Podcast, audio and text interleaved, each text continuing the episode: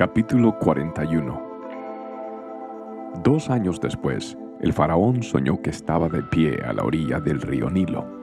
En su sueño, vio siete vacas gordas y sanas que salían del río y comenzaban a pastar entre los juncos.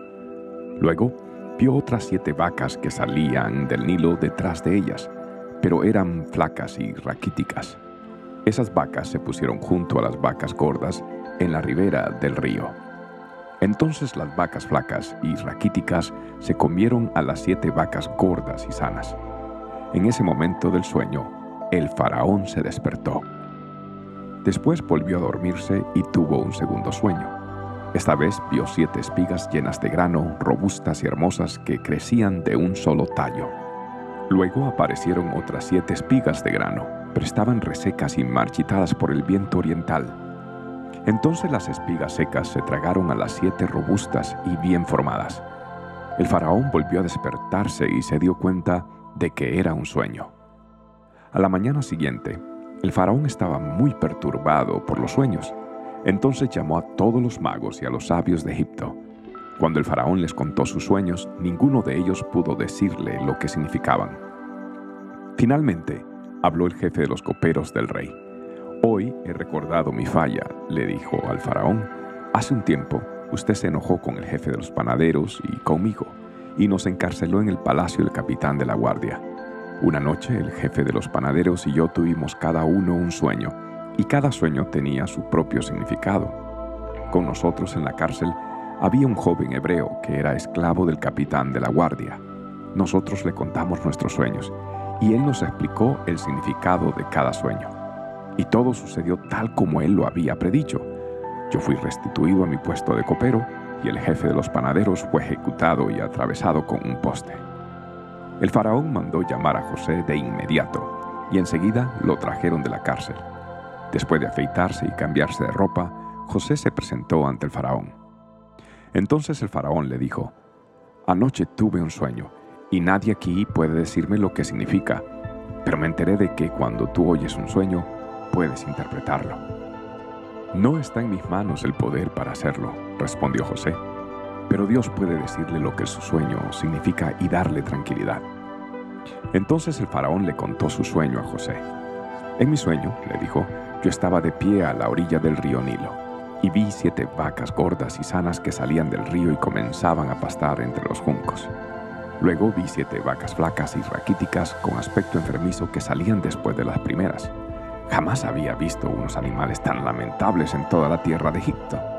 Entonces esas vacas flacas y raquíticas se comieron a las siete vacas gordas, pero nadie lo hubiera creído, porque después seguían siendo tan flacas y raquíticas como antes. Luego me desperté. En mi sueño también vi siete espigas llenas de grano, robustas y hermosas, que crecían de un solo tallo. Después aparecieron otras siete espigas de grano, pero estaban infestadas, resecas y marchitadas por el viento oriental. Entonces las espigas secas se tragaron a las siete robustas.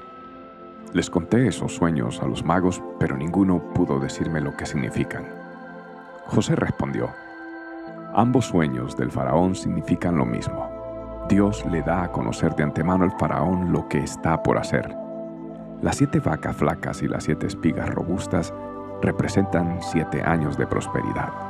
Las siete vacas flacas y raquíticas que salieron después y las siete espigas resecas y marchitadas por el viento oriental representan siete años de hambre. Esto sucederá tal como lo he dicho, pues Dios ha revelado de antemano al faraón lo que está por hacer.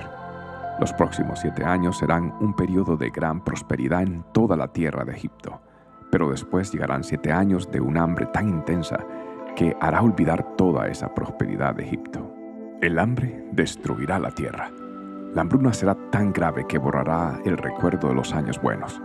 El haber tenido dos sueños similares significa que esos acontecimientos fueron decretados por Dios y Él hará que ocurran pronto. Por lo tanto, el faraón debería encontrar a un hombre inteligente y sabio y ponerlo a cargo de toda la tierra de Egipto. Después, el faraón debería nombrar supervisores de la tierra a fin de que almacenen una quinta parte de las cosechas durante los siete años buenos. Haga que ellos reúnan toda la producción de alimentos en los años buenos que vienen y la lleven a los graneros del faraón. Almacene bien el grano y vigílelo para que haya alimento en las ciudades. De esa manera habrá suficiente para comer cuando lleguen los siete años de hambre sobre la tierra de Egipto. De lo contrario, el hambre destruirá la tierra. Las sugerencias de José fueron bien recibidas por el faraón y sus funcionarios.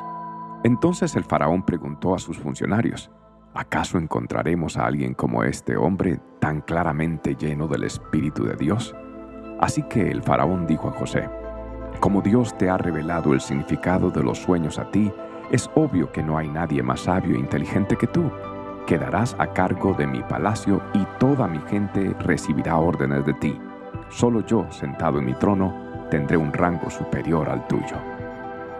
El faraón dijo a José, Yo, aquí en persona, te pongo a cargo de toda la tierra de Egipto. Luego el faraón se quitó de la mano el anillo con su sello oficial y lo puso en el dedo de José. Lo vistió con ropas de lino de la mejor calidad y le puso un collar de oro.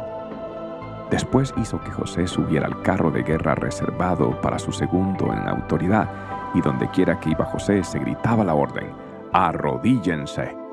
Así que el faraón puso a José a cargo de todo Egipto, y le dijo, yo soy el faraón, pero nadie levantará una mano ni un pie en toda la tierra de Egipto sin tu aprobación. Luego el faraón le puso un nuevo nombre a José, un nombre egipcio, Safnat Panea. También le dio una esposa quien se llamaba Senat y era hija de Potifera, el sacerdote de On. Entonces José se hizo cargo de toda la tierra de Egipto. Tenía 30 años cuando comenzó a servir en el palacio del faraón, rey de Egipto. Después, cuando José salió de la presencia del faraón, inspeccionó toda la tierra de Egipto Tal como se había predicho, la tierra produjo cosechas abundantes durante siete años. Todos esos años, José recogió todas las cosechas que crecieron en Egipto y guardó en las ciudades el grano de los campos aledaños.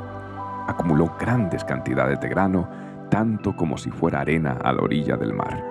Al final, dejó de registrar las cantidades porque había tanto que resultaba imposible medirlo.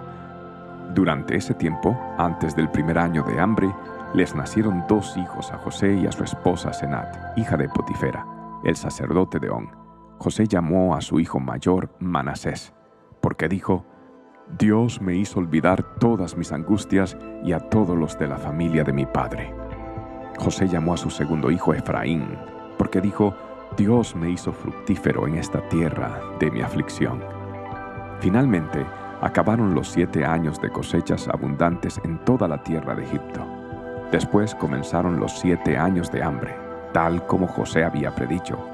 El hambre también azotó a todas las regiones vecinas, pero en todo Egipto había alimento de sobra. Con el tiempo, sin embargo, el hambre se extendió por toda la tierra de Egipto también. Cuando la gente reclamó alimento al faraón, él les dijo, vayan a ver a José y hagan todo lo que les diga. Entonces, dada la gravedad del hambre en todas partes, José abrió los graneros y distribuyó grano a los egipcios, porque el hambre era intensa en toda la tierra de Egipto. Llegaba a Egipto gente de todas partes para comprarle grano a José, porque el hambre era intensa en todo el mundo.